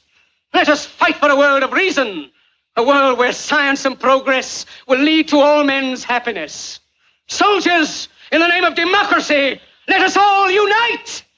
Und äh, das ist so ein, so ein krass starkes Signal. Das ist, ich, mich haut das immer noch Hm. heute, auch heute immer noch um. Gerade wieder, nicht? Kommen wir doch mal zur Frage der berühmt-berüchtigten, worum geht's denn wirklich? Das ist ja bei einer Satire klassischerweise nicht sonderlich subtil, Mhm. worum es dem Film geht. Provokation. Ähm, das liegt auch schon so in der Natur der Sache so. Man kann ja eine Parodie auch nur erkennen, wenn man weiß, was hier parodiert wird. So von daher eine subtile Satire kann es gar nicht geben, Hm. oder? Das wäre dann keine, Doch. das wäre dann keine Satire mehr, oder? Ja, also man kann, ja doch, man, man kann halt bei einer Satire, kann man ja den, das Kind auch schon stärker beim Namen nennen oder weniger. Also, Okay. ähm, ja, nee, finde ich, finde ich schon, dass man Satire auch subtiler gestalten kann. Ich würde es jetzt mal so aussprechen, als die Grund, dass die Grundthese des Films ist, dass man Diktatur, dass man Diktaturen durch Lachen stürzen kann. Das wäre ja schön. dass Chaplin zeigen will, dass äh, Hitler letztlich auch nur ein Clown ist und dass er ihn sogar noch an die Wand spielen will, um zu zeigen, sehe her, ich war, ich war schon immer der bessere Clown als du. Und Mhm. dass er eben durch diese Läch Lächerlichkeitmachung dieses äh, Monsters äh, ihn in irgendeiner Form entzaubern will. Glaubst du, du sagst eben schon, das wäre schön, also du glaubst nicht daran. Glaubst du, dass das möglich ist? Glaubst du, dass Humor in irgendeiner Form eine Macht hat, um äh, dem Faschismus zu begegnen? Auf jeden Fall, ja. Aber es ist tatsächlich so, dass ich Hitler ja gar nicht anders kenne als lächerlich. Also ich weiß, was der für eine Strahlkraft hatte und ich weiß ja auch, was, was er angerichtet hat. Aber die Person selbst und dieses, äh, dieses Beängstigende kann ich überhaupt nicht nachempfinden, weil Der so aus Die- der Zeit gefallen ist. diese, ähm, also mich hat es überrascht, dass es schon so eine Hitler-Parodie gibt, die so alt ist. Ja, Mhm. also dass eben Charlie Chaplin das schon gemacht hat und ähm, dass es quasi zeitgleich mit Hitler oder seiner Machtergreifung auch schon ähm, produziert wurde, das war mir nicht bewusst. Mm. Aber ähm, die Hitler-Figur kenne ich quasi gar nicht ohne diese, äh, diese Schablone, ja, Ja. weil es ja weiter gereicht wurde. Und ähm, insofern kann ich das halt auch gar nicht so richtig verspüren, was es halt, was, äh, was für eine Unerhörtheit dieser Film eigentlich war. Hm. Ich verstehe. Ja. Da stecken jetzt zwei, gleich zwei Anschlussfragen habe ich daran. Das eine ist, würdest du den Film dann Klassiker nennen? Nee, weil die, weil das Thema nicht klassisch ist. Das ist ja sehr speziell. Inwiefern? Naja, weil es sich ja eben auf Hitler und den Nationalsozialismus bezieht und nicht auf so klassische, also klar, es geht um den Krieg und die gegenseitige Vernichtung der Menschen so, Mhm. aber es ist ja mit den Nazis nochmal was Besonderes. Also Genau, ich glaube, das ist ja nicht da, irgendein Krieg. Ja. Na, da haben wir noch mal schon mal ähm, darauf quasi quasi auf den gleichen Punkt gedacht. So, ähm, wir haben ja immer so auch dieses Kriterium bei unserer Einschätzung, ist der Film zeitlos und eine Satire, die sich, die muss sich ja zwangsläufig auf einen ganz konkreten Zeitpunkt der Geschichte oder eben auf irgend- irgend- irgendeinen, oft ist es ja auch ein anderes Kunstwerk oder so, über das sich lustig gemacht wird, beziehen. Deswegen, die kann ja per se gar nicht zeitlos sein. So. Und es ist im Augenblick, wirkt der Film halt wieder unglaublich aktuell, dadurch, dass wir eben die ganzen rechtsextremen Strömungen sowohl in Europa als auch in Amerika sehen. Aber ähm, wirkt der Film auch in Zeiten, in denen Nazis keine konkrete Bedrohung sind. Ja, natürlich. Also habe ich ja gesagt, dass die Rede ja auch an Aktualität nicht eingebüßt hat, Mhm. nur weil es keine keinen Nationalsozialismus Okay, mehr gibt. Aber wir haben ja AfD und wir haben Orban und Salvini und Trump und wie sie nicht alle heißen. So, das kann ja, ja, sein, dass sie uns aber das sind das sind so Faschisten, berührt. aber es sind keine Nationalsozialisten. natürlich. es gibt auch keinen Hitler mehr. Ja, Aber ähm, man könnte sagen, dass der, dass dieser Film ist vielleicht ein Klassiker der Hitler-Parodien. Mhm. So, ja, aber kein, so kein allgemeiner Filmklassiker. War das eine Frage? Sorry, das war, glaube ich, mehr so im Anschluss. ja, ja das war einfach so, so ein Gedanke an, an, an dem, was du eben sagtest, ähm, angeschlossen an, an dieses, äh, du kennst Hitler nur als Parodie quasi, äh, drängte sich mir dieser Gedanke auf, ob der Film denn zeitlos ist, so, weil er ja, ja. so verhaftet ist Mhm. in seiner Zeit. Zwangsläufig. Ja, ich weiß nicht, ob man was damit anfangen kann, wenn man irgendwann vielleicht von der deutschen Geschichte nichts weiß. Hm. So. Wobei das natürlich auch wieder fragwürdig ist, weil, ähm, weil die Klassiker, die wir jetzt so kennen, vielleicht aber halt auch in unserer westlichen Kultur so verhaftet sind, dass sie nur hier Klassiker sein können. Aber natürlich. Insofern, Aber da komme ich ja wieder mit Nelson Goodman, das unschuldige Auge ist blind. So, nicht? Also jedes Vorwissen, das du hast, wirkt zwangsläufig auf deine Rezeption eines Mediums aus. So. Mhm. Wenn ich meinen ganzen Tag nur Computerspiele spiele, was super ist, ich möchte euch da draußen deswegen nicht irgendwie abwerten, ich bin halt selbst kein Gamer so, aber natürlich werde ich dann die Erfahrungen und Rezeptionsweisen, die ich durchs Gaming habe, auf meinen Film gucken übertragen oder mein Lesen oder sowas. Ich werde, werde mir Medien eben, ich werde ganz andere, Referenzen zum Beispiel erkennen, die ich nicht erkenne, weil ich kein Gamer bin und so weiter und so fort. Und so hast du natürlich einen Vorteil, so einen Film zu interpretieren, wenn du ein bisschen was von Geschichte kennst. Und du hast natürlich einen Vorteil, diesen Film zu interpretieren, wenn du die westliche Tradition des Filmmachens kennst und weißt, nach welchen Regeln dieser Film aufgebaut ist. So. Aber das ist halt etwas, von dem du dich bei der Rezeption von Kunst nie frei machen kannst. So, und wenn du es könntest, dann wärst du gar nicht mehr in der Lage, ein Kunstwerk zu lesen. Ähm, die, die zweite Frage, die ich daran hatte, war, darf man denn eigentlich über die Nazis lachen? Ja, selbstverständlich. Das, ähm, das ist ja eigentlich noch die, die, die bezieht sich auf die Grundfrage, ob Humor irgendwas bewegen kann. Das war ja, ja. nichts Lustiges. Es war ja das, die Mhm. schlimmste Katastrophe der Menschheit. Es war ja die, die widerlichsten Typen, die da jemals rumliefen, die Abermillionen Menschen umgebracht haben. Das ist vielleicht auch so eine Art, das so ein bisschen zu verarbeiten, ja, was natürlich jetzt für uns danach, Mhm. also für uns Deutscher danach vielleicht irgendwie äh, auch interessanter ist als für die Zeit damals. Aber so damals, ähm, in der Zeit eben, in der der Film entstanden ist, da fand ich das aber auch total, also finde ich das auch gerechtfertigt, weil man dadurch ja diese Bedrohung auch runterspielt. Ja, oder die Leute weniger bedrohlich macht. Aber sie waren ja so bedrohlich. Ja, aber durch diese Angst haben eben viele Leute auch äh, nicht so eingegriffen, wie sie hätten eingreifen sollen. Also wie eben äh, der, der, der, der Friseur selbst ja sich am Anfang, als er noch keine Ahnung hat, was passiert ist, eben gegen die Mhm. Nazis wehrt. Ähm, das, dadurch, also, er hat ja eben noch keine Angst, weil er nicht weiß, dass der Staat dahinter steckt, Mhm. hinter diesen Verbrechern. Und das macht ihn ja stärker und mutiger. Ähm, und gibt es eine Grenze, über die Humor nicht hinausgehen sollte, wenn die Nazis irgendwie humorvoll behandelt werden? Ja, immer wenn es, also wenn, es um die, es war schwer, weil da geht's ja hier auch um die Opfer, aber die, Wenn sie über die Opfer lustig die gemacht Opfer wird darf und man natürlich, genau, Ja. über die darf man natürlich nicht Und lachen. dann kommt, daran schließt sich natürlich gleich die nächste Frage an. Die, die wahrscheinlich problematischste Filmszene ist vielleicht die KZ-Szene. Ist, weil man da Chaplin, der natürlich noch nicht wusste, ähm, was, wie KZs wirklich aussehen, aber äh, ein Film, ein Kunstwerk, um gerade ein Klassiker zeitlos zu sein, muss ja auch für sich alleine stehen, äh, kann man da halt Chaplin durchaus den Vorwurf machen, er verharmlost total, was KZs sind, weil für ihn sind das irgendwie lustige ähm, Ferienlager, so ein bisschen sieht's aus, also so sind halt so Baracken, wo die Leute irgendwie, also er macht halt einfach Witze Mhm. drüber. Es ist, wird in keinster Weise irgendwie das KZ als ein schrecklicher Ort dargestellt. Also ich kann mich gar nicht so richtig an die Szene erinnern. Ich weiß, also gab es eine große Halle mit einzelnen Feldbetten, wo, Mhm. wo der aufwacht dann irgendwie, ne? Ja, und es gab so, die sind da so reingelaufen und er hat mal versucht, in die falsche Richtung abzubiegen, Mhm. um, um, um abzuhauen und so Sachen.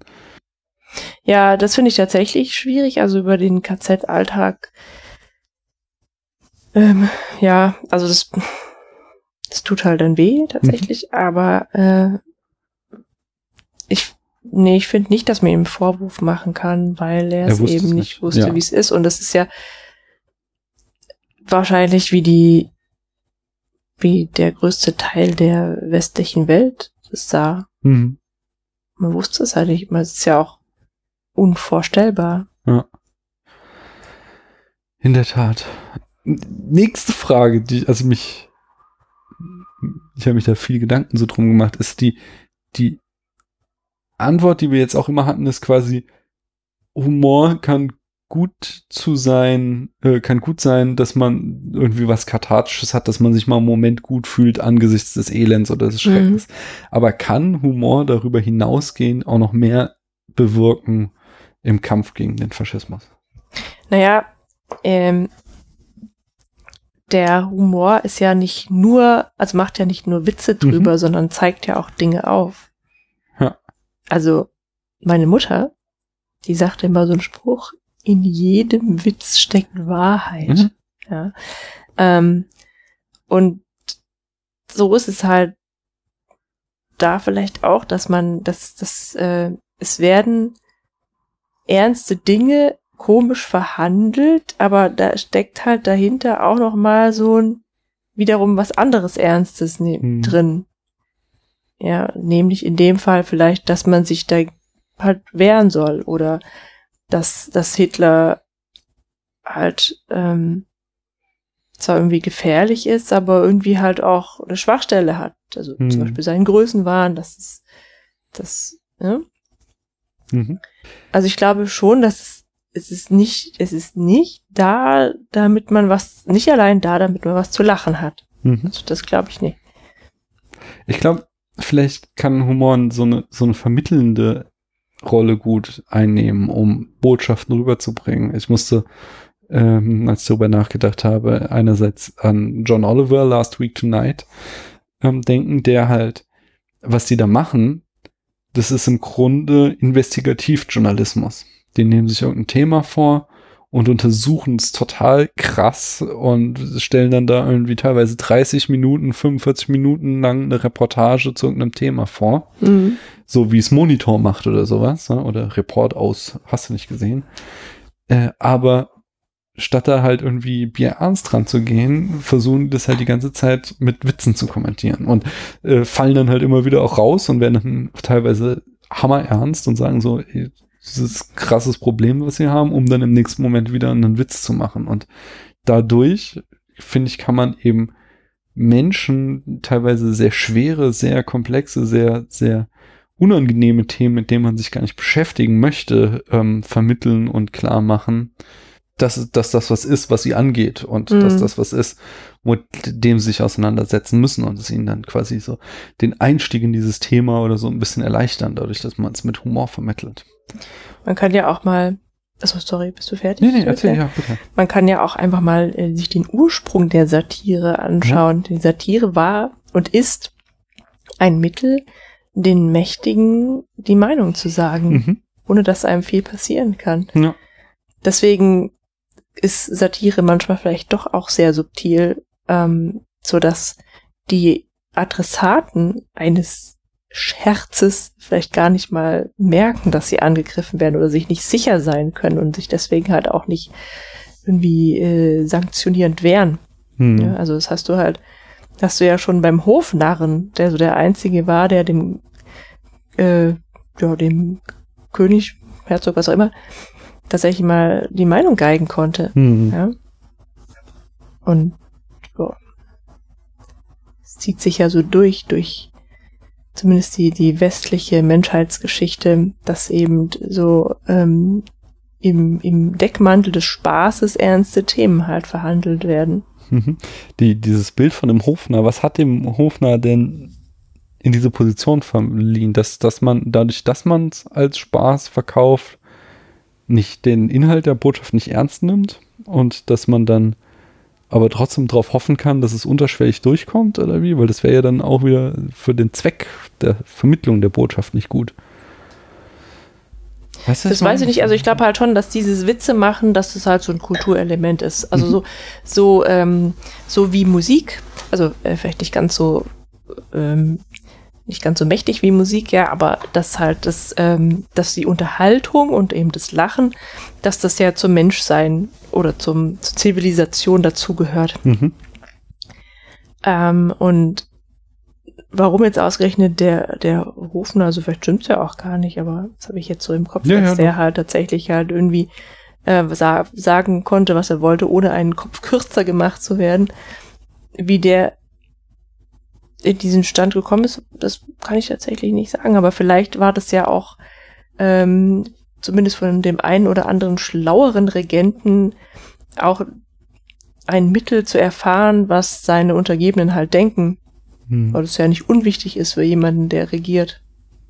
Ja, ein anderes Beispiel ist, wir waren ja äh, zehn Jahre lang, lebten wir in der rheinischen Diaspora hm. äh, und der rheinische Karneval, der hat ja genau auch da diesen Ursprung her, dass, mhm. dass eben das Rheinland zu Frankreich gehörte und dort eben ein sehr liberales äh, äh, Land war und dann von Preußen nach äh, den napoleonischen Kriegen erobert wurde und Preußen es beherrschte und Preußen berühmt berüchtigt war für seine Zensur und Unterdrückung und der Karneval dann eben als Mittel genommen wurde, um den Mächtigen auf humorvolle Art und Weise die Meinung zu geigen. Hm. Und das ja heute immer noch, zumindest in diesen Straßenumzügen, so ein bisschen mitschwingt, wenn dann da irgendwie diese großen Pappenmaché-Figuren mhm. äh, mitfahren, die sich irgendwie über Politik lustig machen. Ja, die Idee wird schon weiter transportiert. Ja, ja aber in, ohne jetzt den Karnevalisten unter unseren Zuhörerinnen zu nahe treten zu wollen, im Grunde geht es im Karneval nur noch um Saufen und das sind ja nur die Zuschauer. Lustige Schwenke machen. Ich habe mal einen, einen, genau, ich dachte auch noch, äh, Humor hat auch ein bisschen so ein Machtelement, weil ich habe mal irgendwie so ein, äh, vor nicht allzu langer Zeit einen guten Artikel, ich glaube, er war aus der New York Times über die Alt-Right auf YouTube und wie lange die Rechten, ähm, die neue Rechte eben YouTube dominiert hat, äh, weil die mit ihren Formaten einfach das Medium gut verstanden haben. Die haben es geschafft, linke, progressive, liberale Menschen als irgendwie Spaßverderber, als Spießige, die wollen uns was vorschreiben, ähm, äh, ja, da, Leute darzustellen, während sie irgendwie, wir sind hier die Lustigen,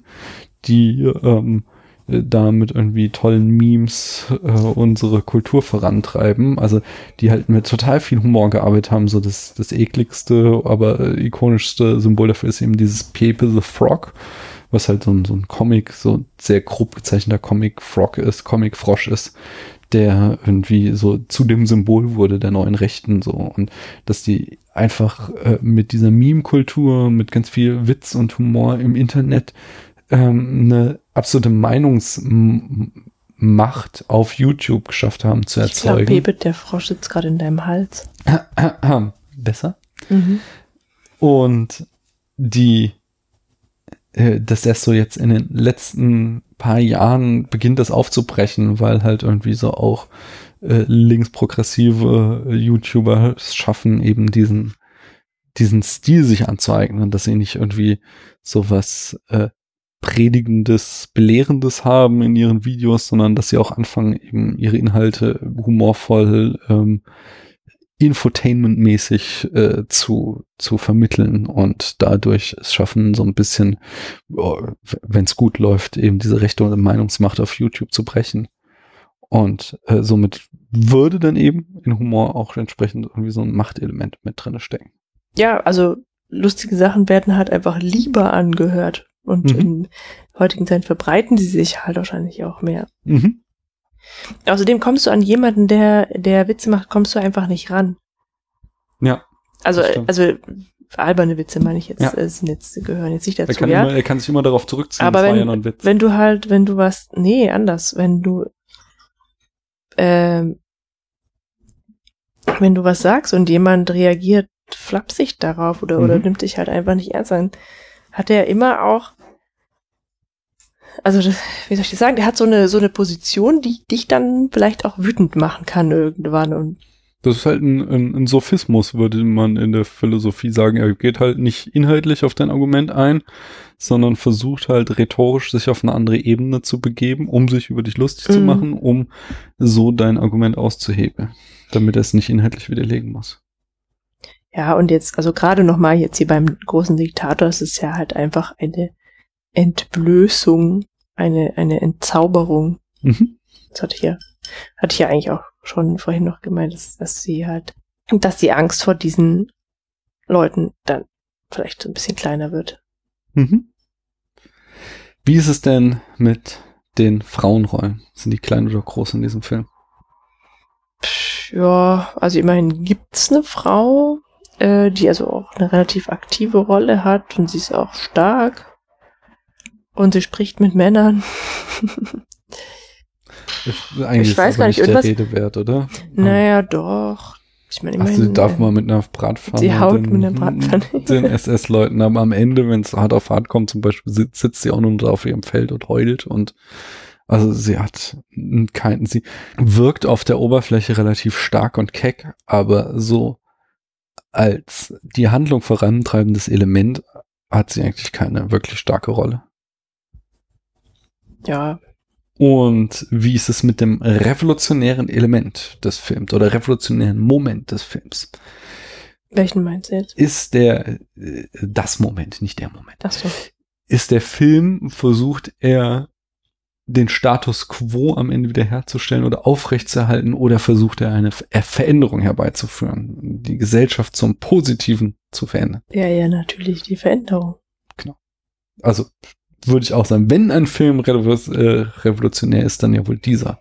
Wollte ich nur, hatte ich irgendwie vor ein paar Folgen mal angekündigt, dass diese die Frage nach dem revolutionären Element eben, dass wir nicht nur diese feministische Perspektive, sondern auch diese, Mhm. äh, ja, Ich glaube, da habe ich gerade geschlafen, als du das gesagt hast. Perspektive möchte ich auch immer mal wieder ein bisschen näher beleuchten bei verschiedenen Filmen. Ja, also die ganzen Kritikpunkte, die dem Film gegenüber geäußert wurden, haben Das wir eigentlich ich krass, auch schon dass der- besprochen. Mm, dass er so viel Gegenwind von den äh, von den von den Studioleuten bekommen hat, also auch von den von den Künstlern, von den von den Amis, Ja, also von seinem eigenen Studio war, die hatten echt alle Angst vor den Nazis, ja.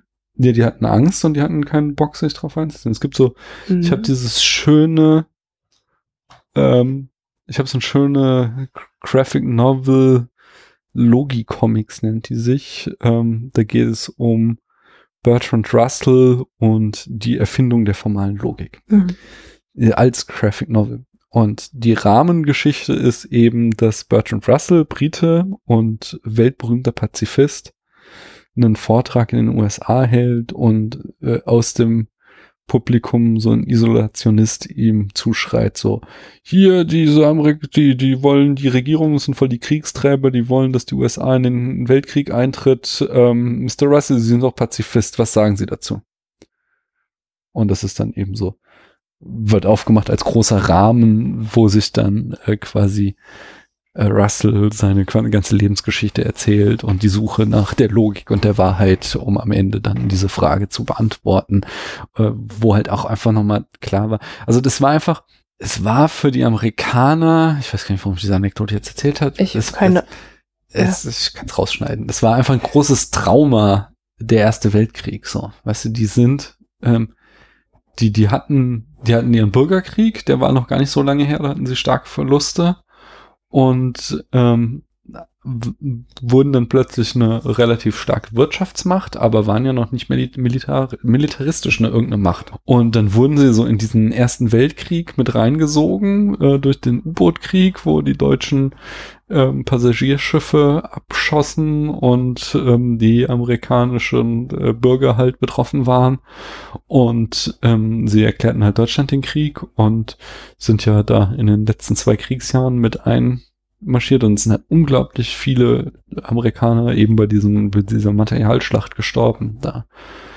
Und bei diesen Grabenkämpfen. Und das war halt für die so ein nationales Trauma, so quasi. Wir haben, und das war ja der große Krieg für die, die wussten ja nicht, dass der Zweite Weltkrieg noch schlimmer wird. Und Ach so, da, das, genau, es ging um die Frage, dass sie Angst hatten vor genau, Nazis. Ja. Genau, dass die halt, die hatten so, so, wir haben unsere jungen Männer darüber geschickt, nur weil die Europäer nicht mit ihrer, äh, mit ihrem Scheiß klarkommen. Mhm. So, und äh, da ist eine ganze Generation jetzt gestorben quasi für die.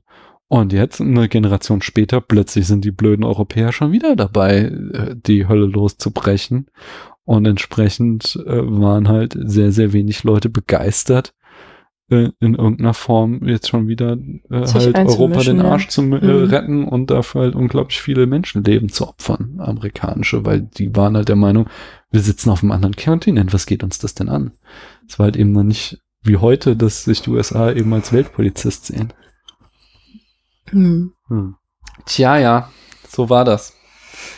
Und äh, aber aber auch man darf halt nicht vergessen, dass halt eben Antisemitismus auch in den USA ein großes Ding war und auch äh, es eben Sympathisanten mit den Nazis gab und sowas. Also das, äh, dieses, dass sich eben also dass die Nazis als, als das große Unrecht erkannt wurden, war erst etwas, was sich im Laufe des Krieges herauskristallisierte, sondern äh, zu Beginn des Krieges oder vor dem Krieg war das noch gar nicht klar für viele Amerikaner.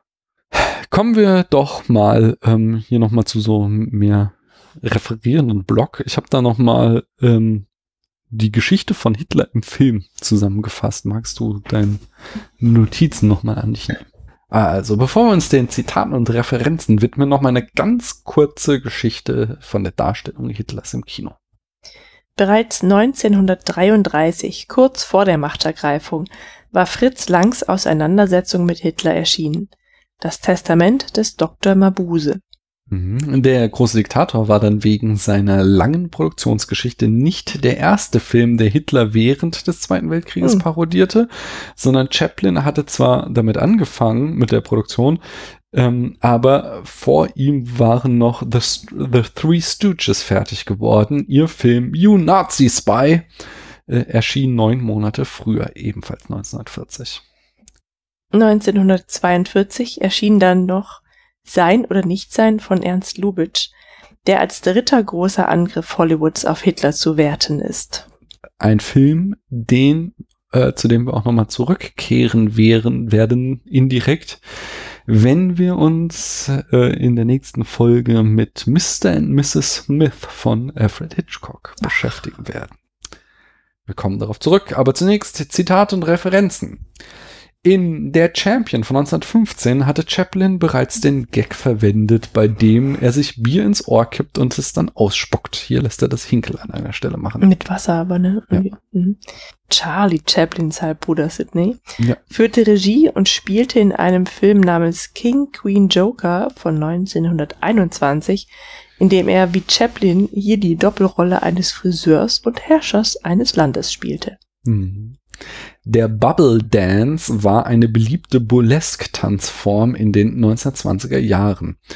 Äh, in den 1930er Jahren war Sally Rands Bubble Dance berühmt. Für das zeitgenössische Publikum war dies ein weiterer Layer in Chaplins Tanz mit der Weltkugel, dass hier, dass er hier Hitler quasi das machen lässt, was heutzutage ein Striptease wäre. Ach, ich habe ein äh, Clip von Sally Rans Bubble Dance, den ich in den Blog stelle aus YouTube, wo man sieht, wie sie mit so einem großen Ballon rumtanzt. Mhm. In der Wochenschau, die zwischen 1933 und 1943 lief, war es üblich, den Größenunterschied zwischen Hitler und Mussolini zu kaschieren, um Hitler nicht klein aussehen zu lassen. Dies parodiert Chaplin mit dem Besuch der beiden beim Friseur, wo sie ihre Stühle immer weiter nach oben pumpen, um größer als der andere zu sein. Mm, und wir hatten ja schon erwähnt, wie Triumph des Willen 1935 die Entstehung des Films beeinflusste. Die in der Szene, in der Hinkel spricht und die Mikros sich wegbiegen, parodiert Chaplin den Film dann auch noch einmal ganz explizit. Die Rezeption der große Diktator wurde mit Filmplakaten promoted, auf denen He Talks stand. Chaplin sagte Anfang 1940 der Presse, wohl nicht ganz ernst gemeint, die Uraufführung solle in Berlin stattfinden. Chaplin war skeptisch, wie der Film ankommen würde und bat einen Freund aus der Longshoremen's Union in New York, ob sie bei der Premiere mit Gewerkschaftsmitgliedern auflaufen könnten, um eine Pro-Nazi-Demonstration zu verhindern. Die New York Times schrieb zur Premiere, No event in the history of the screen has ever been anticipated with more hopeful excitement than the premiere, premiere of this film. Der Film spielte dann 5 Millionen Dollar ein. Infl inflationsbereinigt wären das heute 89,4 Millionen. Es war der größte finanzielle Erfolg in Chaplins Karriere. Das United Kingdom befand sich mittlerweile im Krieg mit Deutschland, weswegen der Film auch auf der Insel eine Veröffentlichung erhielt. Die Rede wurde während des Zweiten Weltkrieges wiederholt im britischen Radio ausgestrahlt und in Zeitungen abgedruckt. Obwohl die USA noch nicht in den Krieg eingetreten waren, wiederholte Chaplin auf Wunsch Roosevelts die Rede zweimal im amerikanischen Radio. Der Film schob die Debatte, ob die USA in den Zweiten Weltkrieg eintreten sollte, maßgeblich an. Der Film erhielt überwiegend positive Rezensionen, ähm, aber wie schon Modern Times, so wurde auch die Rede am Ende von der Großdiktator von Teilen der konservativen, konservativen Presse als kommunistisch angesehen. Diese linken Filme waren wohl Mitauslöser dafür, dass Chaplin auf die Abschussliste von FBI-Direktor J. Edgar Hoover geriet. Dieser intrigierte gegen Chaplin in den 40er und 50er Jahren, was letztlich zur Verbannung des britischen Staatsbürgers 19 1952 führte. Allerdings wurde der Film nicht überall so gut aufgenommen. Er wurde in mehreren südamerikanischen Staaten verboten, die mit den Nazis sympathisierten. In Spanien war er bis zu Francos Tod 1975 verboten und kam dort also 1900 76 erstmals in die Kinos. In Frankreich erschien Der große Diktator unmittelbar nach dem Krieg und wurde 1945 der erfolgreichste Film des Jahres mit über 8 Millionen Zuschauenden. Zum Vergleich, damit lockte er äh, im vom Krieg zerstörten Frankreich so viele Menschen in die Kinos wie Jahrzehnte später die fabelhafte Welt der Amelie. In Italien war der Film ebenfalls verboten und kam auch nach dem Krieg nur geschnitten in die Kinos. Aus Respekt vor der Witwe Mussolinos, wo, Mussolinis wurden alle Szenen, die Napolinis Frau beinhielten, entfernt. Erst 2002 erschien der Film in einer ungeschnittenen Version in Italien. Das finde ich ganz schön krass. So. Ja, die ist ja, äh, ja, hat eh oder wir haben den geschnittenen gesehen, ich weiß nicht, die hat Na, die wird das so mal vergessen und so. Also hm. wird schon auch so ein bisschen über sie lustig gemacht, aber ich finde einfach so, dass ja, Italien nicht die Größe hatte, so, äh, vor die Frau von dem Faschisten hatte. Mhm.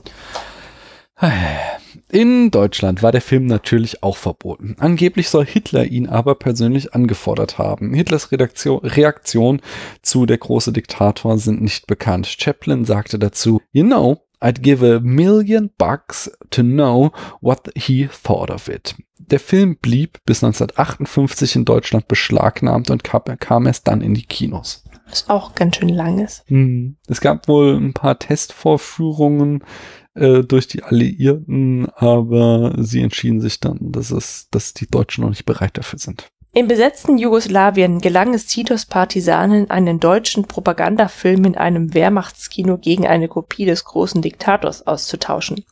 Anwesende Offiziere beendeten die Vorstellung nach etwa der Hälfte der Zeit.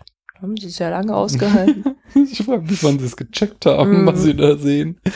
In seiner Autobiografie schrieb Chaplin 1964, er wäre nicht in der Lage gewesen, der große Diktator zu machen, hätte er damals schon den vollen Umfang des Holocausts gekannt. Na siehste. Mhm. Nach dem Zweiten Weltkrieg dauerte es über 20 Jahre, bis mit The Producers 1968 von Mel Brooks wieder jemand sich traute, eine Nazi-Satire zu machen. Die Rede kann man sich heute auch in einer Videoinstallation im Washingtoner Holocaust-Mahnmal ansehen. Kommen wir zu Preisen und Bestenlisten. In der IMDB steht er derzeit auf Platz 56 der 250 besten Filme. 1997 wurde der Film in das National Film Registry der Library of Congress aufgenommen. Und der Guardian wählte den Film auf Platz 22 der 25 besten Komödien aller Zeiten. Im Jahr 2000 wählte das American Film Institute ihn auf Platz 37 der Liste 100 Years and 100 Laughs. Zitate Wie? und Referenzen. Da waren wir doch schon mal. Ja, aber jetzt andere Filme, die den Film zitieren, nochmal so. schnell. Chaplin verwendet wiederholt das Kunstwort Stonk Helmut Dietl nannte 1992 seine Satire über die gefälschten Hitler-Tagebücher Stonk. In Austin Powers, Spion in geheimer Missionarsstellung von 1999, wird der Tanz mit der Weltkugel bildlich zitiert. In El Divo, der Göttliche von 2008 wird die Abschlussrede zitiert. Im Animationsfilm Rio von 2011 wird wieder der Tanz mit der Weltkugel zitiert. Die Band Coldplay verwendete die Schlussrede als Intro des Musikvideos zum Lied A Head Full of Dreams von 2015. Das war's, was wir zu der große Diktator zu sagen hatten, bis auf eine kleine, klitzekleine Kleinigkeit, Paula, mhm. auf einer mhm. Äh, Skala von 1 bis 100 Punkte, wobei 1 ein Film so schlecht ist, wie, wie die Karaoke-Show auf einem französischen ähm, äh, Campingplatz an der Dodon und 100 so unglaublich geil ist wie die baskische Küste. Was, wie viele Punkte bekommt da der große Diktator von dir? Er bekommt grandiose 91 Punkte. Uh. Ah, Und von ist, dir? Ja, das ist so eine Frage, nicht? Einerseits, also so, so rein moralisch will ich dem Film natürlich unglaublich viele Punkte geben. Aber so rein ästhetisch war er schon sehr, sehr gut, aber mhm. jetzt nicht irgendwie top-notch, sondern da gibt's halt Filme auch von Chaplin, wie ich schon sagte, die ich halt besser finde, die besser inszeniert sind. Auch wenn sie wahrscheinlich nicht so wichtig sind in ihrer, dass es sie gibt. Und das ist ja auch was, was der, was in meine Wertung mit einfließen sollte. Ich gehe ein bisschen tiefer, ich sag mal 88 Punkte. Ja, gut, die drei Punkte. Das ist natürlich auch hart, weil 88 ist ja dieses High Little. Aber das, das, ist auch vielleicht eine gute Parodie. 88 Punkte. Mm.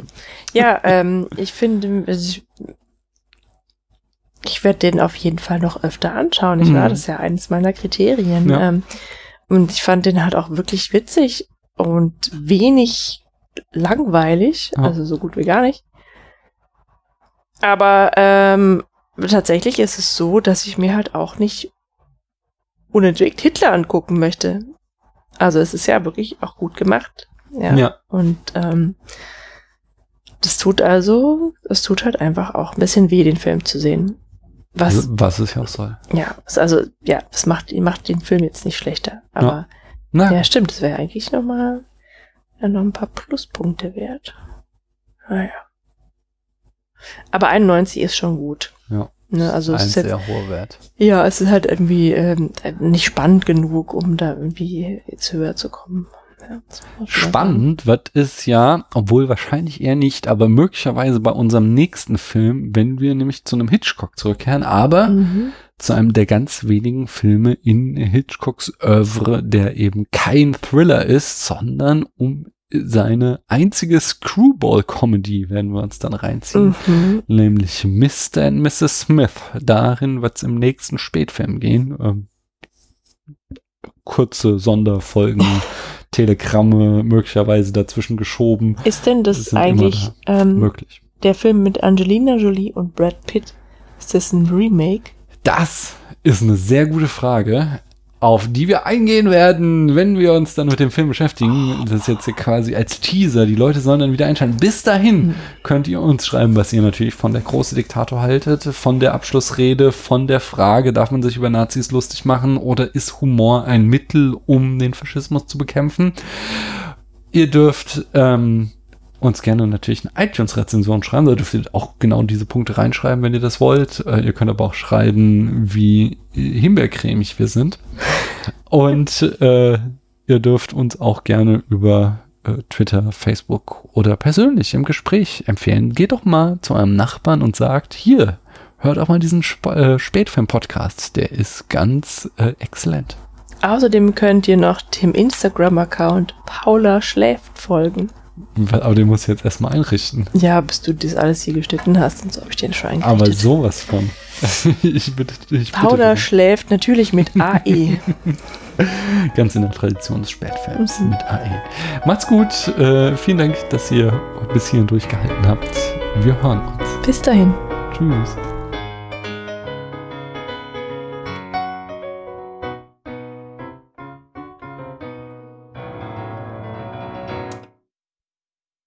I'm sorry. But I don't want to be a, an emperor. That's not my business. I don't want to rule or conquer anyone. I should like to help everyone if possible Jew, Gentile, black man, white. We all want to help one another. Human beings are like that. We want to live by each other's happiness, not by each other's misery. We don't want to hate and despise one another. In this world, there's room for everyone, and the good earth is rich and can provide for everyone. The way of life can be free and beautiful. But we have lost the way. Greed has poisoned men's souls, has barricaded the world with hate, has goose stepped us into misery and bloodshed. We have developed speed, but we have shut ourselves in. Machinery that gives abundance has left us in want. Our knowledge has made us cynical, our cleverness hard and unkind. We think too much and feel too little. More than machinery, we need humanity. More than cleverness, we need kindness and gentleness. Without these qualities, life will be violent and all will be lost. The aeroplane and the radio have brought us closer together. The very nature of these inventions cries out for the goodness in men, cries out for universal brotherhood, for the unity of us all. Even now, my voice is reaching millions throughout the world, millions of despairing men, women, and children, victims of a system that makes men torture and imprison innocent people. To those who can hear me, I say, do not despair. The misery that is now upon us is but the passing of greed, the bitterness of men who fear the way of human progress. The hate of men will pass, and dictators die, and the power they took from the people will return to the people. And so long as men die, liberty will never perish. Soldiers, don't give yourselves to brutes. Men who despise you, enslave you, who regiment your lives, tell you what to do, what to think, and what to feel, who drill you, diet you, treat you like cattle, use you as cannon fodder. Don't give yourselves to these unnatural men, machine men with machine minds and machine hearts. You are not machines. You are not cattle. You are men. You have the love of humanity in your hearts. You don't hate, only the unloved hate, the unloved and the unnatural. Soldiers, don't fight for slavery, fight for liberty. In the 17th chapter of St. Luke, it is written, The kingdom of God is within man, not one man nor a group of men, but in all men, in you. You, the people, have the power. The power to create machines, the power to create happiness. You, the people, have the power to make this life free and beautiful, to make this life a wonderful adventure. Then, in the name of democracy, let us use that power. Let us all unite. Let us fight for a new world, a decent world that will give men a chance to work, that will give youth a future and old age a security. By the promise of these things, brutes have risen to power, but they lie. They do not fulfill that promise. They never will. Dictators free themselves, but they enslave the people. Now let us fight to fulfill that promise. Let us fight to free the world, to do away with national barriers, to do away with greed, with hate and intolerance. Let us fight for a world of reason, A world where science and progress will lead to all men's happiness. Soldiers, in the name of democracy, let us all unite!